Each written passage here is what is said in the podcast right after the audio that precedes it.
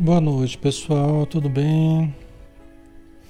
Satisfação estarmos juntos de novo. Que Jesus abençoe a todos. Sempre uma alegria a gente poder estudar o Espiritismo, né? Juntos aqui na, na página Espiritismo Brasil Chico Xavier, em nome da Sociedade Espírita Maria de Nazaré, aqui em Campina Grande, na Paraíba.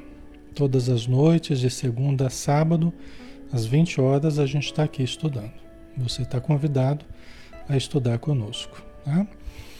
Vamos então, pessoal, fazer a nossa prece inicial, né? Vamos convidar a todos para fecharmos os olhos e para nos interiorizarmos, abstrairmos do mundo de fora e buscarmos o mundo interior, fazendo o caminho profundo na direção da paz, da saúde, da harmonia, do equilíbrio fazendo o caminho para o encontro com o eu profundo, o eu real, o eu divino, com o reino, o reino dos céus dentro de nós. Então que possamos sentir essa energia benfazeja que recai sobre cada um de nós, sobre todo o nosso ambiente virtual, nosso ambiente familiar, sobre todos nós, no plano físico e no plano espiritual essas energias como pétalas de rosas que caem do alto, pétalas fluídicas que se desfazem ao contato com o nosso perispírito, ao contato com o nosso corpo físico.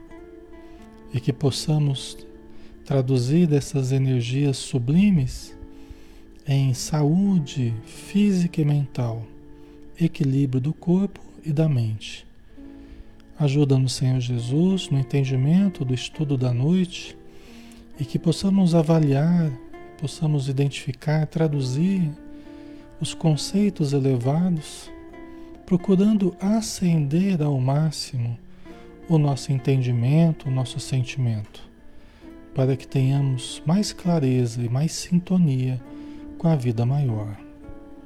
Que a tua luz envolva todos os irmãos necessitados, envolva todo o planeta Todos aqueles que estão na matéria ou na vida espiritual em sofrimento, sintam essa luz radiante que os envolve, que os protege e abençoa, em nome de Deus. Muito obrigado, Senhor. Que assim seja.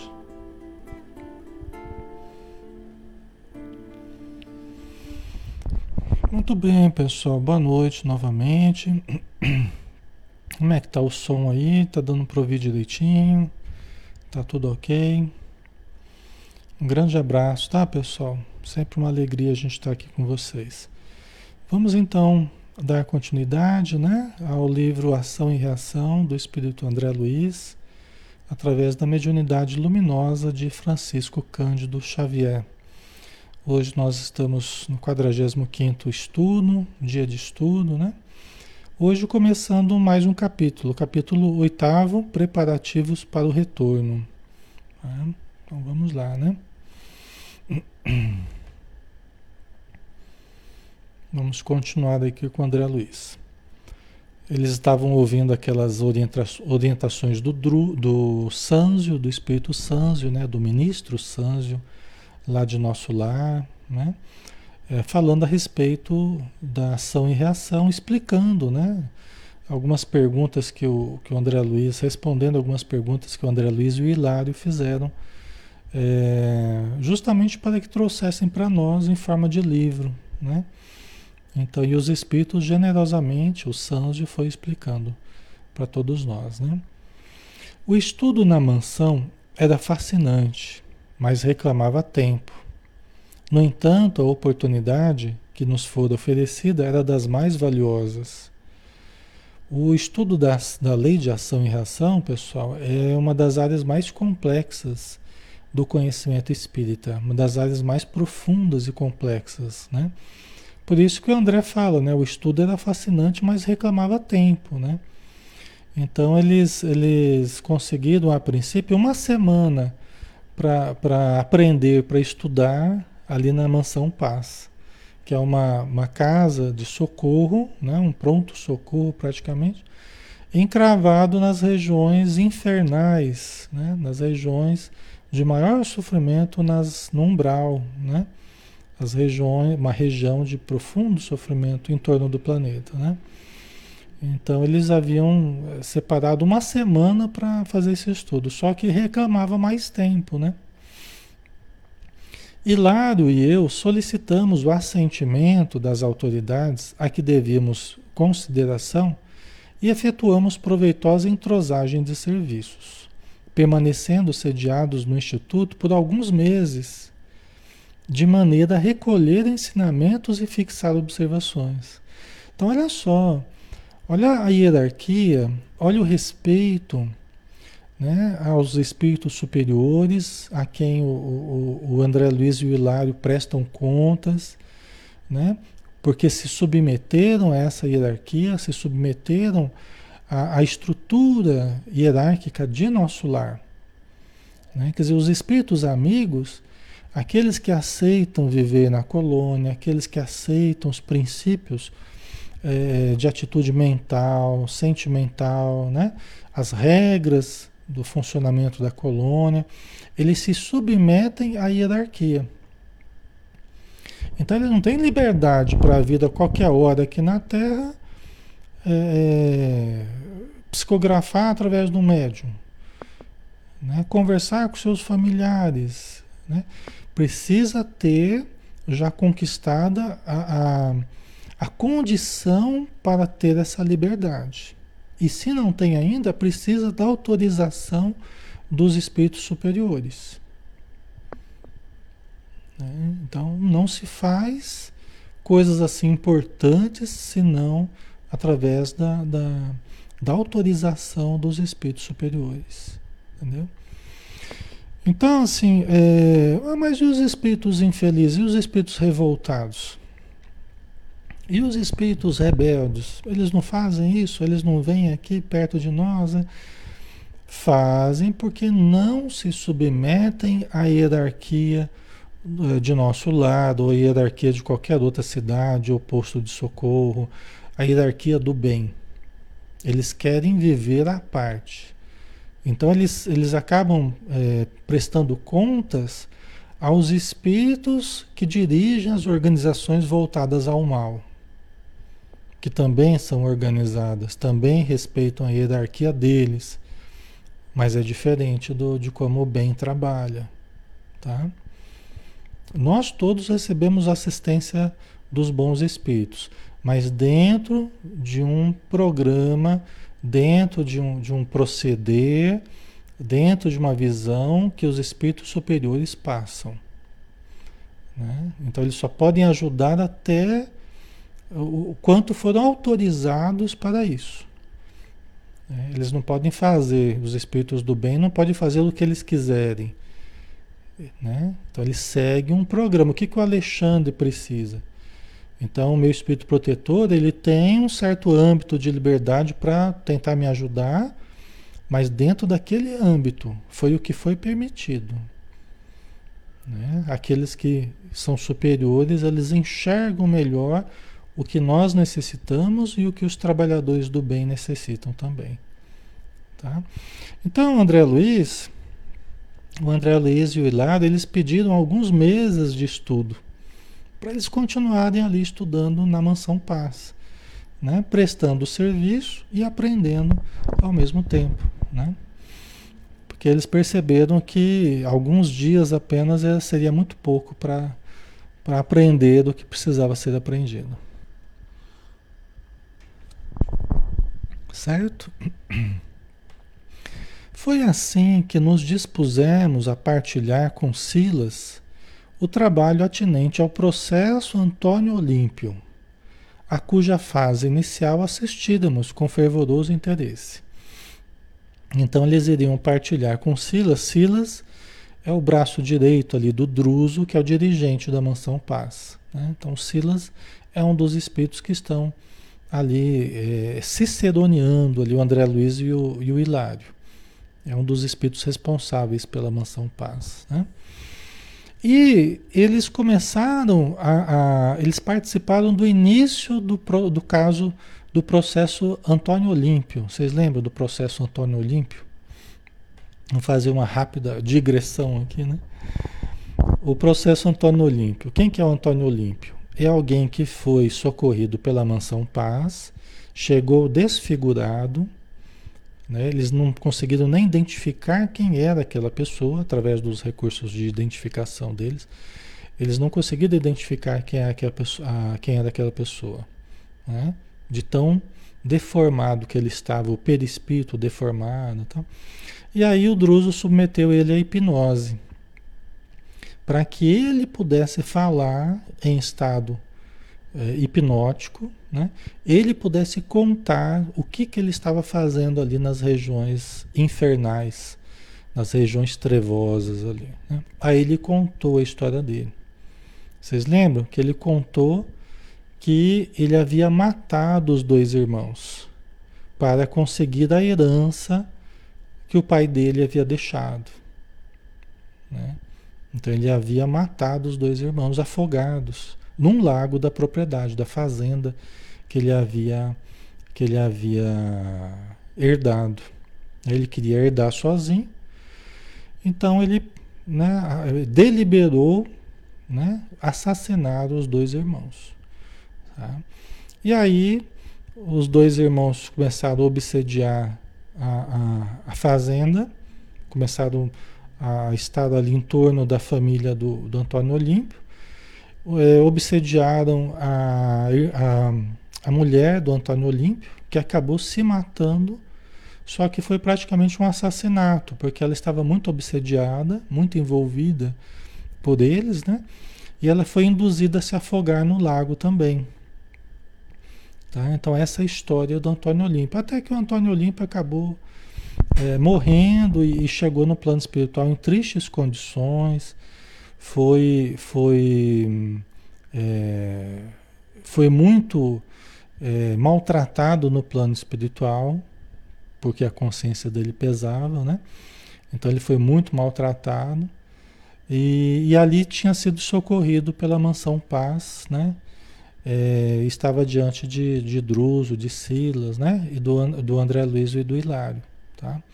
Então, esse é o processo Antônio Olímpio.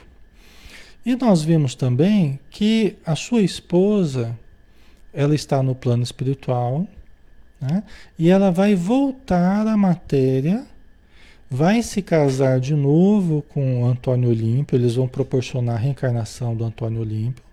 Ela vai se casar de novo com o Antônio Olímpio e vai receber os dois irmãos do Antônio Olímpio como filhos dela. Para que eles devolvam a propriedade que eles roubaram, né? Para que eles devolvam o bem que eles tiraram do, do, dos dois irmãos. Certo? Então, esse é o, resumidamente, esse é o processo Antônio Olímpio. Então, eles estão em fase de preparação, tá? Preparação para a reencarnação do Antônio Olímpio, depois para a reencarnação da esposa dele, né? Para que depois os dois irmãos dele possam reencarnar como filhos dele e receberem futuramente a herança que é a fazenda que o Antônio Olímpio havia tirado deles, certo? Ok, pessoal, tá ficando claro? Aqui um resumo rapidinho, né? Certo?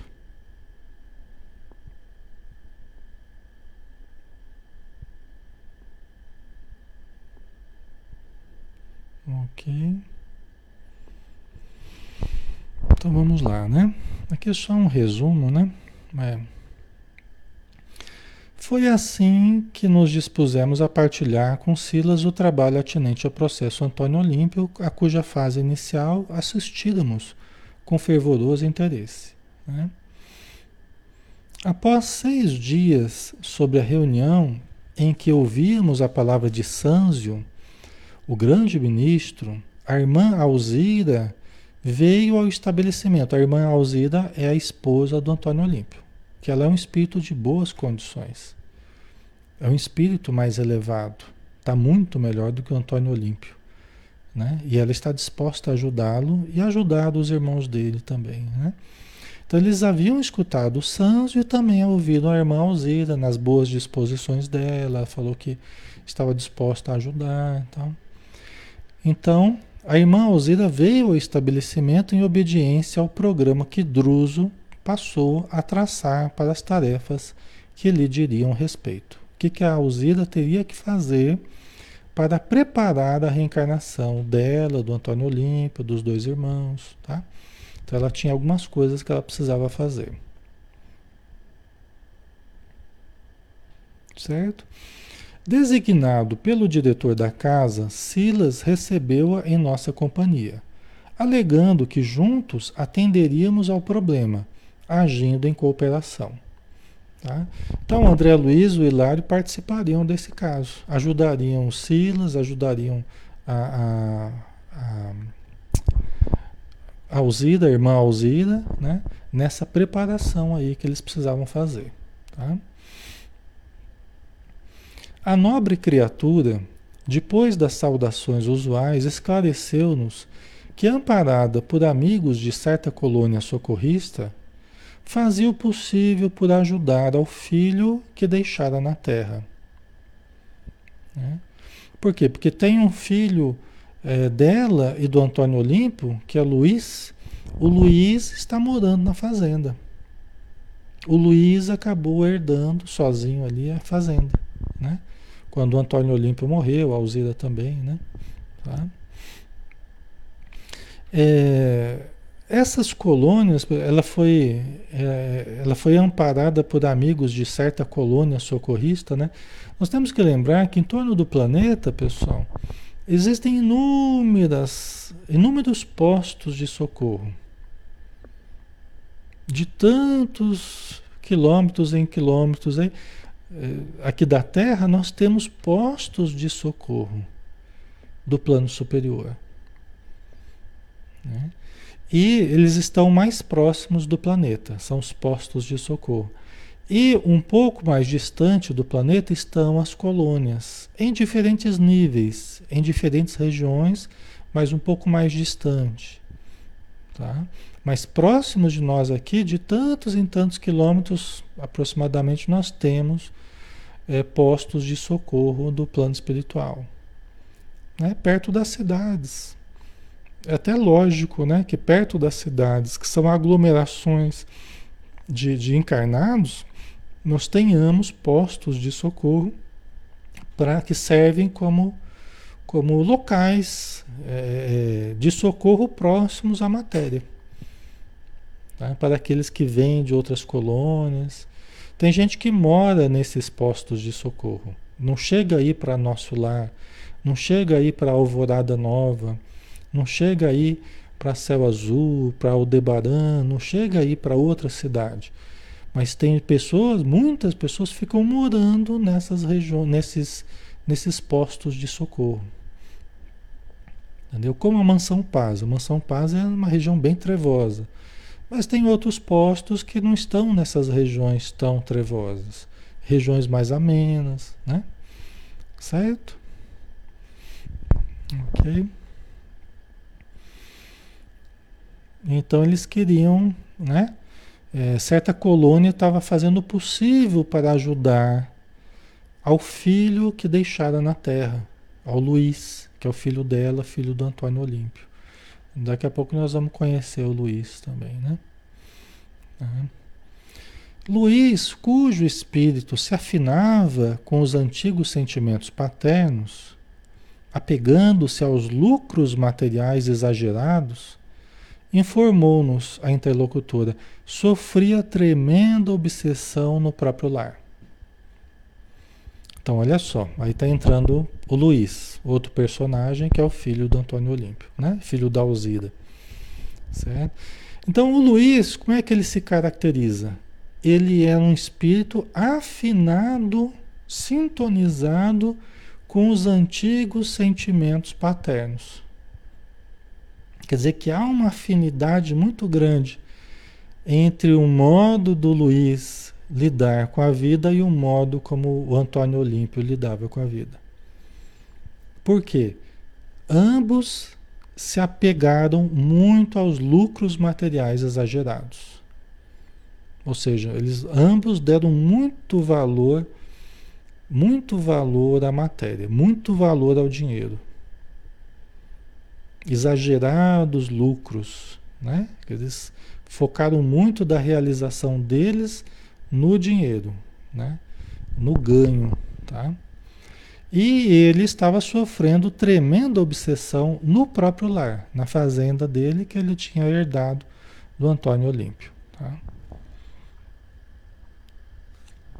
O dinheiro é ruim?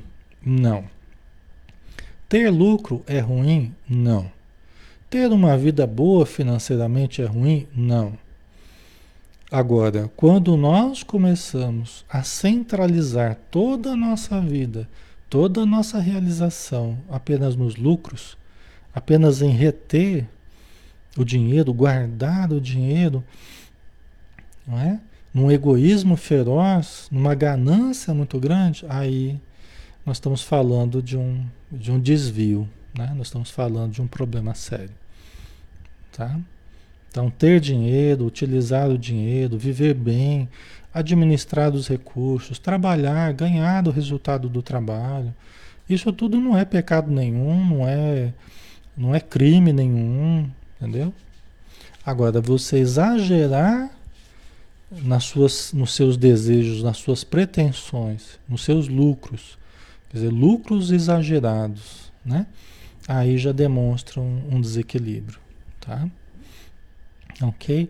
Isso sempre quer dizer, pessoal, sempre quer dizer que nós estamos. É, é, pode ser a questão do dinheiro, pode ser qualquer outra questão. Para outros é a questão do narcisismo, da beleza física. Para outros é a questão né, da, do sexo. Para outros. Então, cada um elege um pano de fundo para a sua existência, que é um tema central. Nós vamos estudar isso mais a fundo. Cada um tem um certo tema central, que é o pano de fundo da sua existência. Todos nós temos, de certo modo, um, um pano de fundo, um tema central que nós mais nos afinizamos, que nós mais gostamos. Né? Muitas vezes esse tema central é o nosso grande desafio. Né? Nosso grande desafio, tomar cuidado, não exagerar, Lembrar que existem outros interesses superiores, outras buscas a realizar, né? Mas às vezes a pessoa não faz essa análise. E aí ela fica ali só centralizada naquele tema. No caso do Luiz e do Antônio Olímpio, foi o ganho material, foram os lucros. Tá? E aí acaba, acaba gastando toda a energia deles é, apenas no ganhar, no lucrar. Não há busca espiritual, não há busca de caridade, não há busca de conhecimento, não há busca de, né, de convivência né, fraternal. Por quê? Porque todo o tempo, toda a energia é gasta para adquirir, para comprar, para reter. Né? Tá? Então, isso sempre demonstra uma certa fuga de outras áreas e uma transferência da sua realização para o ter. Ao invés do ser, eu vou transferindo para a posse, como se eu fosse me realizar através da posse. É uma transferência que a gente faz. O que acaba não dando certo, né? Porque nada vai substituir o ser, tá? Nada vai substituir o desenvolvimento do ser, né? Então o ter tem valor relativo. Tá? O ter tem valor relativo. É importante? É, mas tem um valor relativo. Tá? Então o Luiz estava sofrendo uma tremenda obsessão.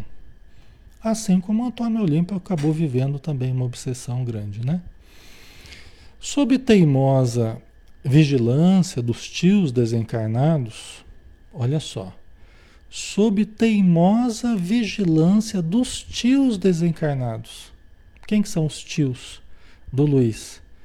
É os dois irmãos do Antônio Olímpio que ele matou. Então quem está vigiando o Luiz na fazenda dele são os tios. Né? Estão ali teimosamente ali, controlando a vida dele, vigiando ele ali. Né? Na, na obsessão que ele está. Eles estão ali obsediando, os tios estão obsediando o Luiz. tá? Que lhe acalentavam a mesquinhez. Detinha larga fortuna sem aplicá-la em coisa alguma. Enamorada-se do ouro com extremada volúpia. Olha a situação do Luiz, né? Então, o que que os tios faziam? O que que os tios faziam? Eles estimulavam a mesquinhez no Luiz. O Luiz já se afinizava com isso. Então, o, o, os dois tios eles estimulavam mais ainda aquele tema central da vida do Luiz, da mente do Luiz. Né? Então, eles faziam ele ficar mais mesquinho ainda. Né? Geralmente, a pessoa ela não gasta nem com a saúde, não gasta com roupa, não gasta com a melhora da. Ela, ela acaba ficando tão sovina que ela só quer reter e não quer nem aplicar em nada. Ela só quer guardar, sempre com medo de perder. Né? Então não cuida nem de si, nem da, da, própria propriedade, não tem aquele espírito empreendedor, acaba ficando só mesmo no egoísmo. Né? E foi o que aconteceu com Luiz. Ele não aplicava, ele tinha uma larga fortuna, mas ele não aplicava em coisa alguma. Ele se enamorou do ouro né, com extremada volúpia. Né? Então aqui a gente está vendo a, a, as características do Luiz, né? a condição atual do Luiz. Tá? Ok? Tá fazendo sentido, pessoal? O dinheiro pode fazer muito bem, quando bem aplicado, quando bem utilizado, tá? Ele é um elemento neutro nas nossas mãos, que vamos é, bem aplicar ou mal aplicar, conforme as nossas escolhas, né? Até Jesus, ele, a parábola dos talentos é um, é um estímulo ao empreendedorismo, né? É um estímulo, é um alerta à, à, à insegurança, é um alerta ao medo, né? É, a covardia de nós não empreendermos, de nós não buscarmos o desenvolvimento das nossas condições, né? A parábola dos talentos ela é muito importante, né? Jesus deixa muito claro a importância do, de se empreender, né? de se multiplicar recursos, em todos os sentidos, não apenas financeiros, né? pode ser entendido no campo administrativo financeiro, mas em todos os campos, na verdade. Tá? Então é muito interessante essa, essa parábola dos talentos, né? É. Mas no caso, o Luiz aqui, ele se apaixonou pelo ouro, né? se enamorou pelo ouro e estava ali naquela volúpia né?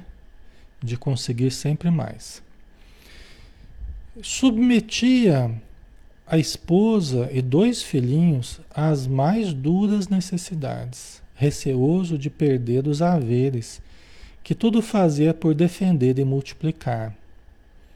Né? Submetia a esposa e dois filhinhos às mais duras necessidades. Olha, uma das características da pessoa muito sovina. geralmente a pessoa sovina, ela não acha que é sovina.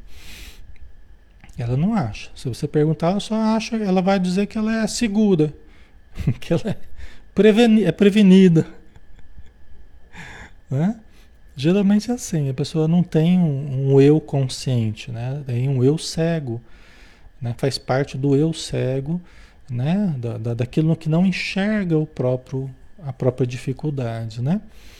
Então ele submetia a esposa e aos filhos, ele tinha grandes, uma grande fortuna, e submetia a esposa e os dois filhinhos às mais duras necessidades. Olha que coisa triste, pessoal morando numa fazenda, poderia ter uma vida abundante, poder, e vivia ali na, nas mais duras necessidades.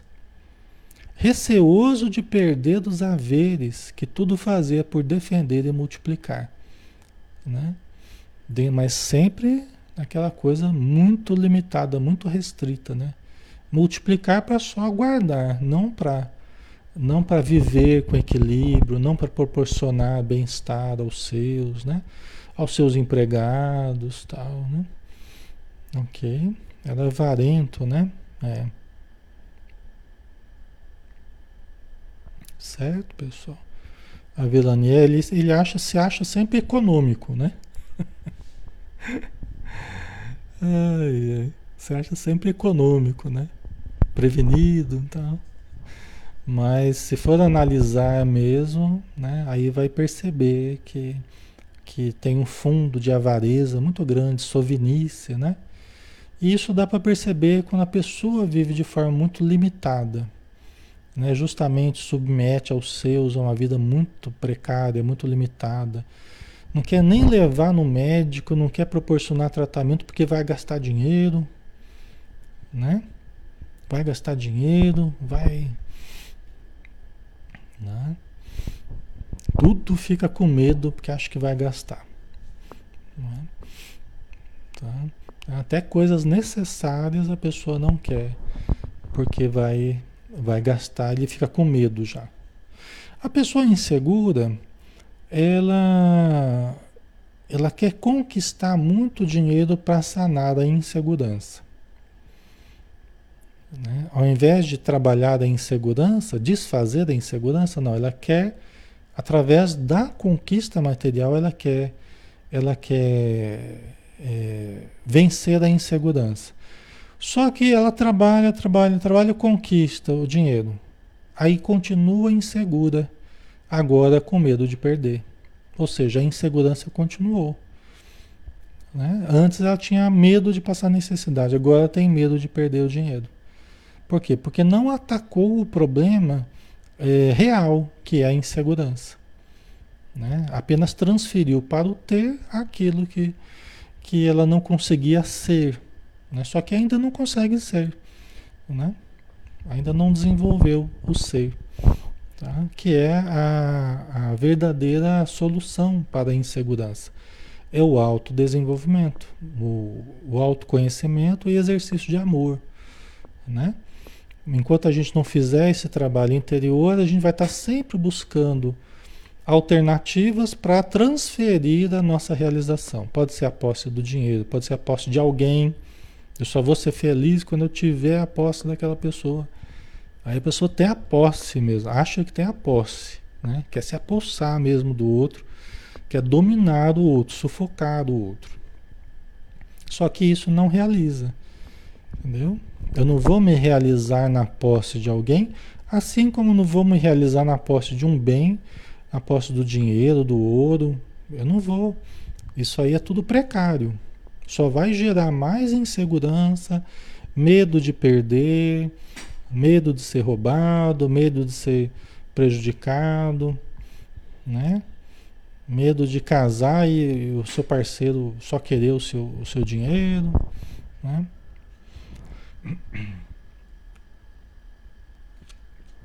Certo?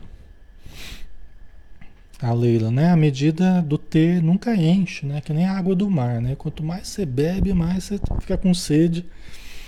E, né? Não resolve. Por quê? Porque são apenas fugas, fugas do alto encontro, né? Fugas daquilo que realmente interessava, que era encontrar o self e desenvolver o self desenvolver do espírito imortal, né? Certo? Então vamos lá. É, tá, tá, tá, ok. Então vamos, vamos trabalhar um pouquinho melhor isso aqui, pessoal, para não dar uma impressão errada, né? Veja bem, é, Alexandre, mas eu sou econômico, será que eu sou sovina?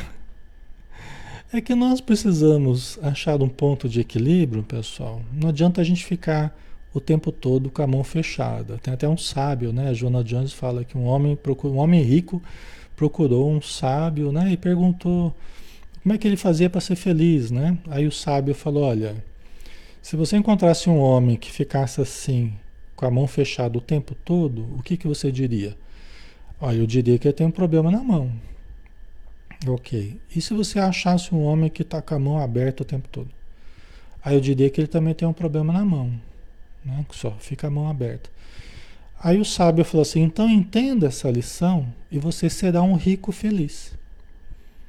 Né? Por quê? É o abrir e o fechar com sabedoria. Né? Quando nós duvidamos de tudo, quando nós duvidamos de nós, quando nós duvidamos da providência, quando duvidamos de Deus, quando duvidamos do universo, da vida, dos recursos abundantes da vida, a gente sempre quer reter. Sempre, a gente sempre está com medo. Ai, não vai dar. Ai, não vai sobrar. Ai, não vai ter. E a gente quer reter. A gente quer segurar. Então a gente interrompe o fluxo da vida. Quando a gente quer reter muito, sempre com medo de que não vai dar, não vai. A gente está duvidando da vida. A gente está duvidando da, das leis divinas, a gente está duvidando da abundância do universo. A gente está duvidando que vão chegar novos recursos para nós. E os recursos são como as águas de um rio, que não adianta a gente querer travar o rio, interromper o fluxo do rio. Nós temos que deixar as águas correrem. Então elas passam por nós, os recursos passam por nós e levam vida. Né? E vão continuar fluindo, levando riqueza para as pessoas. Então as riquezas vão passar por nós, os recursos vão passar por nós, os recursos divinos, a energia divina que nós chamamos de dinheiro, né? ou energia vital, ou seja o que for, essa energia vai passar por nós e nós vamos ser canais para essa energia e ela vai levar vida, vai levar abundância a todas as pessoas, vai levar abundância ao vendedor, ao transportador, ao comércio, ao, né? aquele que produz, aquele que vende, aquele. Vocês entendem? Então tem que deixar fluir. Esse é o problema do Sovina. Ele duvida de tudo duvida de si mesmo, duvida de Deus, duvida da vida, ele só quer reter com medo de não dar. Né? Eu vou perder tudo, não vou ter nada. E na verdade, nós temos é que aprender a canalizar os recursos divinos. Quando eu vou pagar alguma coisa, não é pagar com dor no coração. Ai meu Deus, segurando o cheque ali, né? Segurando o dinheiro. Não é pagar com dor, pagar com alegria. Graças a Deus, olha, eu tô, eu tô conseguindo pagar. Olha aqui, a última prestação aqui, olha que, que bênção. E eu tô pagando, tá indo uma energia comigo aqui junto com o dinheiro. Eu estou levando a riqueza, que é o dono do, da, da lotérica. Esse dinheiro vai gerar riqueza em toda a cadeia produtiva. Todo mundo vai ficar feliz. E quanto mais eu solto, mais recursos vêm às minhas mãos. Porque a margem do rio vai se ampliando e as águas do rio vão passando. As águas do rio vão passando, levando abundância por onde passar. Vocês entendem, pessoal? Então, é eu ganho, os outros também ganham. Não é eu, eu ganho, os outros perdem, só eu ganho né? Ou eu vou perder. Não é, eu ganho e os outros ganham também. Olha que coisa maravilhosa. Né? Então a gente precisa olhar o dinheiro como recurso divino, energia divina, neutra, assim como todas as faculdades que a gente usa são neutras. Nós é que vamos dar a direção para o bem ou para o mal, conforme o nosso livre-arbítrio. Mas a princípio, o dinheiro é uma força neutra. Pode salvar vidas e pode matar né? Por precariedade, por sovenícia, né? Tá? Ok, pessoal? Então, o dinheiro é uma coisa excelente se nós entendemos, né? Como uma energia. Então, vamos deixar fluir essa energia, sempre abençoando. Eu estou conseguindo pagar, né? Quanto mais, mas eu estou gastando. Né? Não, mas você está você tá movimentando a riqueza. Você não vai ser uma pessoa pródiga, né? Gastando de uma forma como se fosse uma, uma torneira aberta que nunca fecha, né?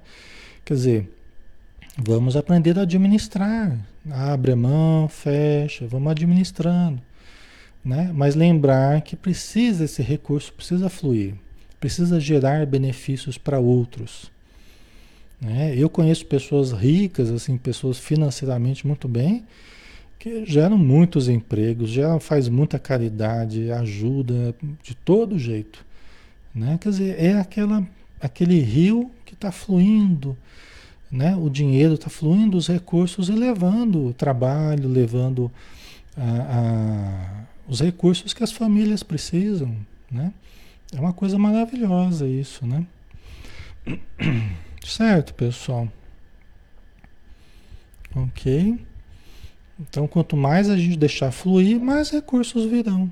Né? Então, a gente tem que mudar, mudar o pensamento, mudar a nossa mentalidade. Tá? É, a gente precisa aprender a mudar. A gente é muito viciado nessa coisa de só reter. A gente precisa começar a lembrar que nós estamos fazendo a riqueza chegar aos outros. Que bom! Eu estou ajudando para que os outros sejam ricos. Ótimo!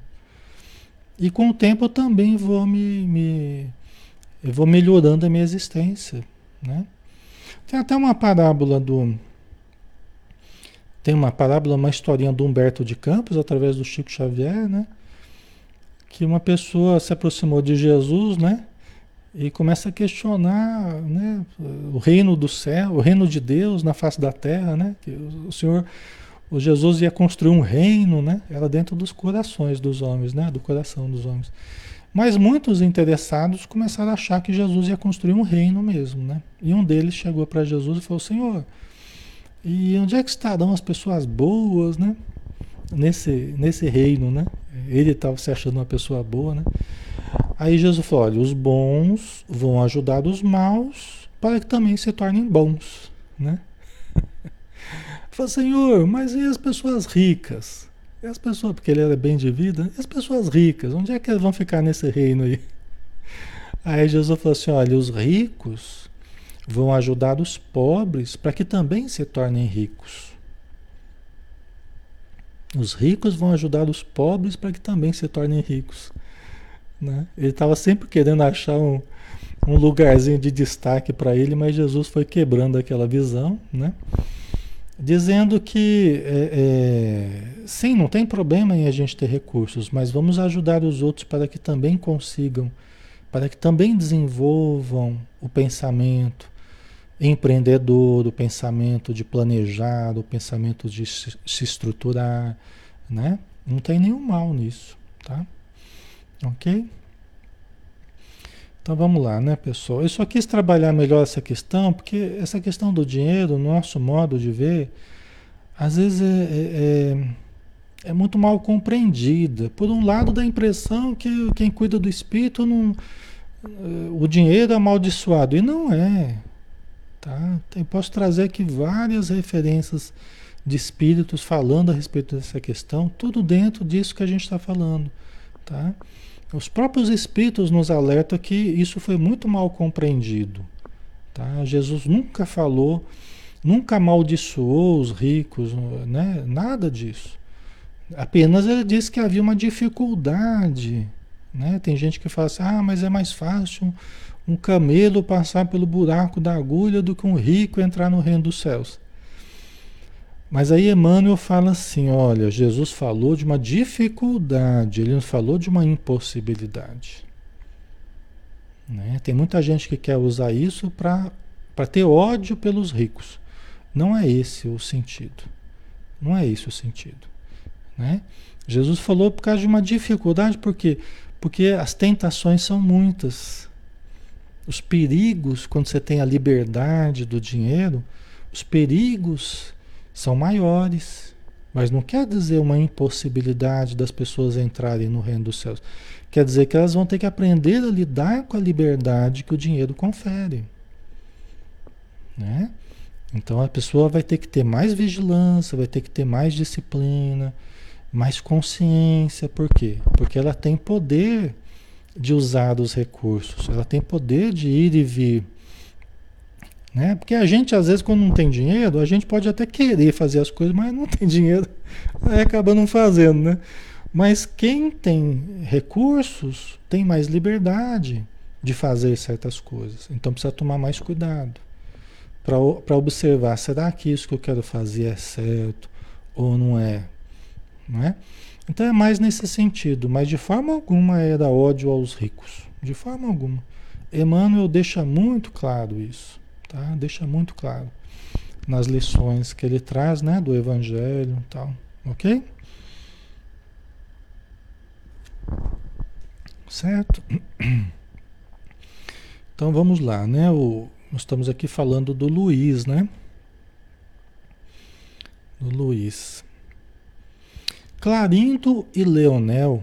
Quem que são Clarindo e Leonel? São os dois irmãos do Antônio Olímpio que o Antônio Olímpio matou. São os dois irmãos que estão obsediando o Luiz. É o Clarindo e o Leonel. Não satisfeitos com lhe se viciarem a mente, quer dizer, eles acabaram controlando a mente do Luiz. Que a obsessão é isso, né? Os espíritos vão controlando a vontade, o pensamento, as iniciativas, a imaginação do encarnado. Tá? Então, Clarindo e Leonel, não satisfeitos com lhe se viciarem a mente, conduziam para a fazenda usurários e tiranos rurais desencarnados, cujos pensamentos ainda se enrodilhavam na riqueza terrestre, para lhe agravarem a sua velhice. Então, olha só, o Clarindo e Leonel, eles, obsedi eles sozinhos obsediavam a mente do Luiz, mas eles não ficavam felizes só com isso. Então, eles traziam outros espíritos ligados à usura. Né? Outros espíritos também é, é preocupados com dinheiro. É, porque muita gente morreu é, muito ligada à questão financeira, muito ligada ao ouro, muito ligada às propriedades, né? Então está cheio de gente assim no plano espiritual. Então eles, eles acabavam pegando essas pessoas e levando para a fazenda. Para aumentar a influência dessa preocupação com o dinheiro dentro da mente do Luiz. Já pensou? E é assim que os obsessores fazem mesmo. Quando eles percebem qual é o tema central do interesse da, do encarnado, Aí eles botam pilha naquilo, eles botam pilha naquilo. Por isso que a gente precisa tomar cuidado com aquilo que a gente gosta muito, com aquilo que a gente faz muito, com aquilo que a gente se envolve muito. Né? A gente precisa tomar cuidado. Por quê? Porque aquilo quando começa a nos absorver muito, às vezes pode até estar sendo influenciado, vamos dizer assim, é, está sendo potencializado pelos espíritos que querem que a gente se afunde cada vez mais no exagero daquilo. Tá? Todo exagero ele vai denunciar, ele vai denunciar um excesso, vamos dizer assim, né? de, de gasto de energia às expensas de outras áreas. E a gente tem uma mania de fazer isso. A gente escolhe uma, uma ou outra área e falar, ah, é aqui que eu vou morar. Porque é aqui que eu tenho as minhas gratificações, é aqui que eu sou bom, é aqui que eu sou bom, é aqui que eu vou morar. É, aquilo que, é aqui que eu vou gastar minha energia, é aqui que eu vou ficar a maior parte do tempo, né? Pode ser na atividade física, pode ser no trabalho, pode ser no lazer, no jogo, pode ser no sexo, pode ser na, na, na musculação, aquilo que nos absorve totalmente, aquilo que é o pano de fundo da nossa vida. É o pano de fundo da nossa vida. Aí os espíritos botam pilha naquilo, bota pilha. Se transforma num vício, se transforma no, na, na, no, no ponto central mesmo da nossa vida. No nosso respirar diário. Né? Numa paixão, né? Ok, pessoal? Uma monoideia, né, Anamara? Exatamente. Monoideia. É o princípio do monoideísmo, da ideia fixa, que é básico dentro da obsessão. A obsessão espiritual ela precisa da monoideia. Os espíritos vão fixando a gente naquelas ideias que eles querem que a gente que a gente se fixe. Tá? E aí esquece as outras áreas. A gente vai deixando as outras áreas. Quais são as grandes esferas da nossa vida, né, pessoal? Quais são as grandes esferas? Se a gente for olhar assim, tem, vamos imaginar um círculo assim, grandes esferas, trabalho, né, dinheiro, família, saúde, lazer, religião, né, fé, religião, não é? Então você tem várias grandes áreas, na nossa vida. Não são muitas, né? É, quando a gente elege apenas uma, trabalho, por exemplo, trabalho, dinheiro, duas, né? Trabalho dinheiro. Às vezes você começa a esquecer do corpo, da saúde, esquece da fé, esquece da família, esquece do lazer e fica lá, só ideia fixa lá. Dinheiro e trabalho, trabalho, trabalho para dinheiro, dinheiro, trabalho, né? Certo? Então a gente perde e nós, nosso eu está no meio dessa, dessas esferas aí, né? Nosso eu, nosso eu. Então nosso eu tem que transitar nessas várias esferas com equilíbrio. Né? Nós temos que sair de uma, volta para o eu, para o eixo central, vai para outra, vai para a família, vai para o lazer, vai para a religião, vai para É? A gente tem que transitar, quanto mais a gente tiver flexibilidade para transitar nessas várias esferas, com equilíbrio, mais saúde nós teremos. Mais saúde mental, saúde emocional, saúde espiritual. Então nós temos que ter essa visão global da nossa saúde. Saúde não é só não ter sintomas. Saúde é como é que está a minha estrutura de vida. Está equilibrada? Aquelas áreas que eu não estou dando valor, elas vão começar a apitar elas vão começar a sinalizar. Oh, olha para mim. Vai começar a dar problema. É a esposa. Fala, pô, você não fica mais em casa. A gente mal convive. A gente não conversa, só quer trabalhar, só dinheiro, dinheiro, não sei para que tanto dinheiro, a gente já tem o suficiente. Não, não, porque eu quero conquistar tal coisa, eu quero comprar tal coisa né? Os filhos começam a reclamar, oh, o pai não liga pra gente, o pai não está presente, o pai não isso, aquilo, não participa da vida dos filhos, né?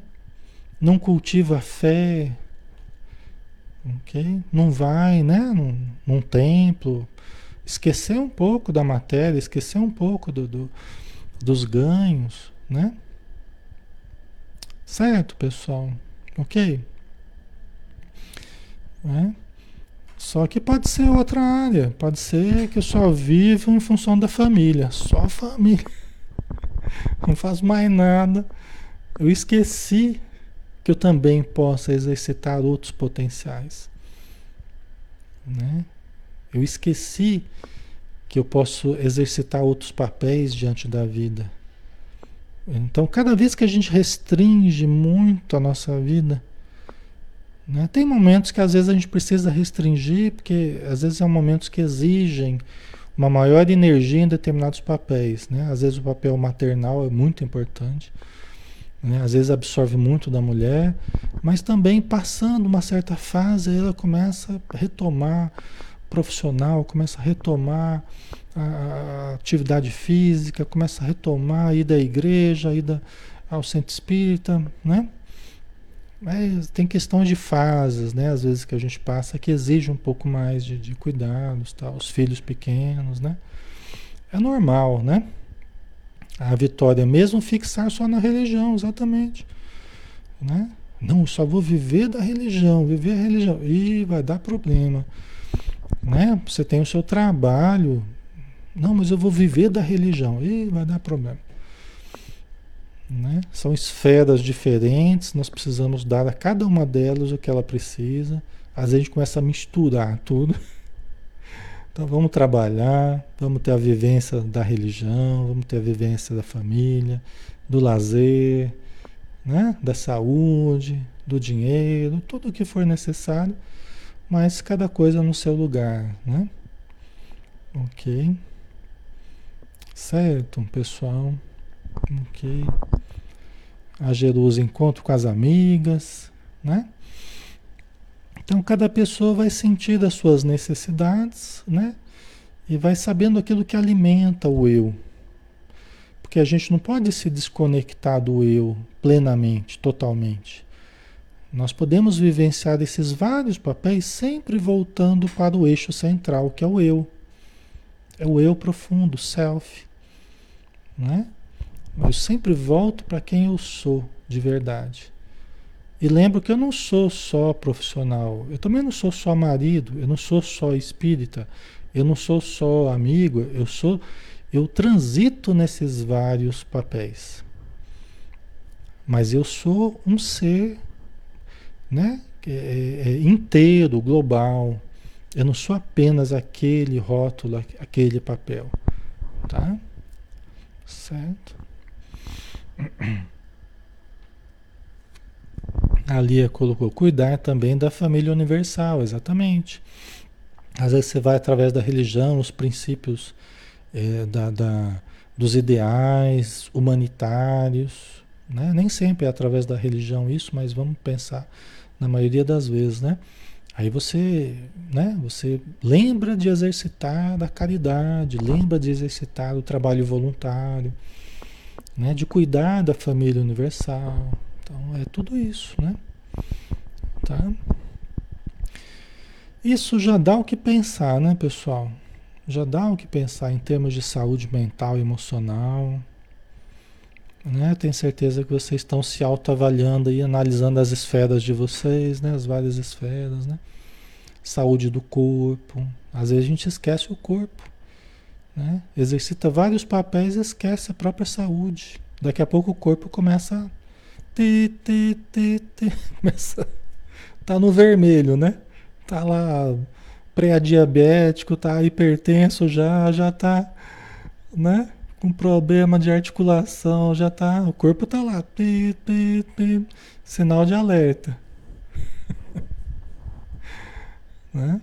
Aí a gente tem que voltar para o corpo, nos conectar né? Dar ao corpo o que ele precisa. Vamos começar a caminhar, vamos começar a andar de bicicleta, vamos começar a nadar um pouquinho, vamos começar, né?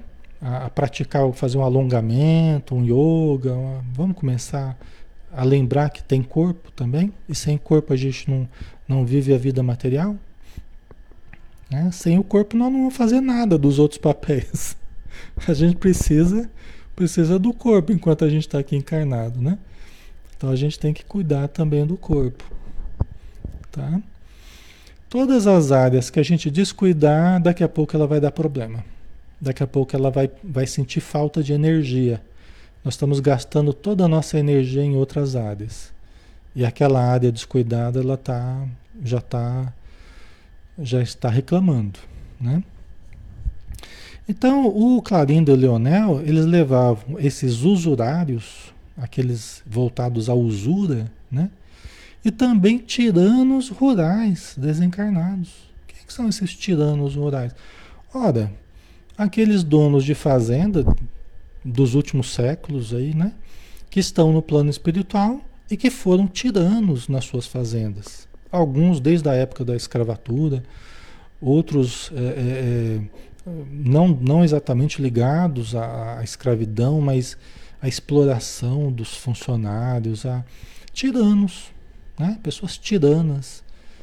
Né? Então eles estavam levando esse tipo de personalidade ali para a fazenda do Luiz, para que ele estivesse o tempo todo respirando aquele ambiente viciado na usura e na tirania. Já pensou que coisa triste, né? Cujos pensamentos ainda se enrodilhavam na riqueza terrestre, para lhe agravarem a sua velhice. Então eles levavam espíritos que ainda estavam totalmente enrodilhados na matéria. Pessoas que não tinham conseguido se desligar da matéria estavam totalmente voltados para o ouro, para a, a sovinice, né? para agravarem a sovinice do próprio Luiz. Tá? Ok? Então é uma coisa que a gente precisa tomar cuidado, né, pessoal? Aqui a gente já está vendo, né? Não só na, no campo da sovinice, mas todos os nossos defeitos, né? Que a gente percebe que, ó, no meu caso é tal coisa. Então, será que eu não estou sendo estimulado naquela área? Será que eu não estou sendo, não estão colocando pilha, né? Estou colocando lenha na fogueira ali para eu ficar cada vez mais mergulhado naquela área que já é um problema para mim, né? Então a gente tem que fazer essa análise, tá? Nós já estamos na nossa hora, pessoal. Não quero me alongar, né? Cansar muito vocês aí. Acho que já nós já temos bastante reflexão para hoje, né? Ana Mara colocou, né? Alexandre, esse Luiz seria um médium nesse caso? Ele me parece que ele tem sim, ele sente a influência dos espíritos em algum grau. Nós vamos ver na história, no correr aqui, a gente vai relembrando, né? É, todos nós sentimos em maior ou menor grau a influência dos espíritos, entendeu? Todos nós somos mais ou menos médiums, né? E, e através da, da sintonia natural que se estabelece entre nós e os espíritos, nós acabamos sendo influenciados por eles, né, Ana? Então todos nós sentimos, né? Mas me parece que ele tem alguma sensibilidade a mais, sim. Né? Vamos ver isso na, na sequência, tá bom? Ok? Então tá, Jóia, vamos fazer a nossa prece, né? Agradecendo sempre a Deus, a Jesus, aos bons espíritos, porque sem as forças superiores a nos sustentarem, nós pouco somos, pouco sabemos, pouco fazemos, sem esse auxílio constante que temos recebido. Que seja para nós, Senhor, um, um apelo à nossa humildade, que nós temos muita dificuldade ainda. Né? Que seja um apelo para que nós entendamos a necessidade da simplicidade, da humildade, da brandura para exercitarmos essas características e muitas outras virtudes, para que realmente nós nos planifiquemos já neste mundo, através do cultivo desses sentimentos tão importantes, tão positivos. Né? Então, que a tua luz nos envolva e envolva todos os nossos irmãos que estão conosco. E que assim seja. Muito bem, pessoal. Então fiquem com Deus. Um, um ótimo final de semana para vocês. Segunda-feira a gente está de volta com o Livro dos Espíritos, tá bom? Um abraço, até mais.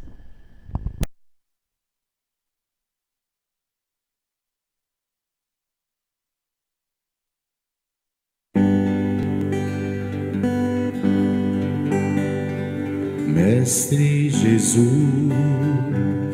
do te ensinou. Sua voz como um canto ecoou. Me ensine o caminho, Senhor, do reino de paz.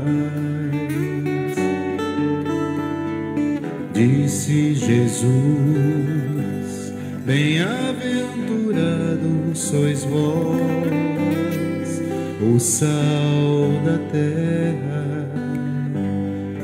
que brilhe a vossa luz, a luz do mundo. Bem-aventurados sois vós, os pobres de espírito.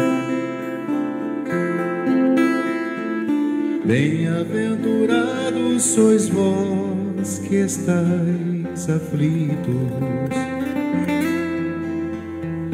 Bem-aventurados sois vós, os pacíficos, que brilhe a vossa luz, a luz do mundo. Bem-aventurados sois vós, os limpos de coração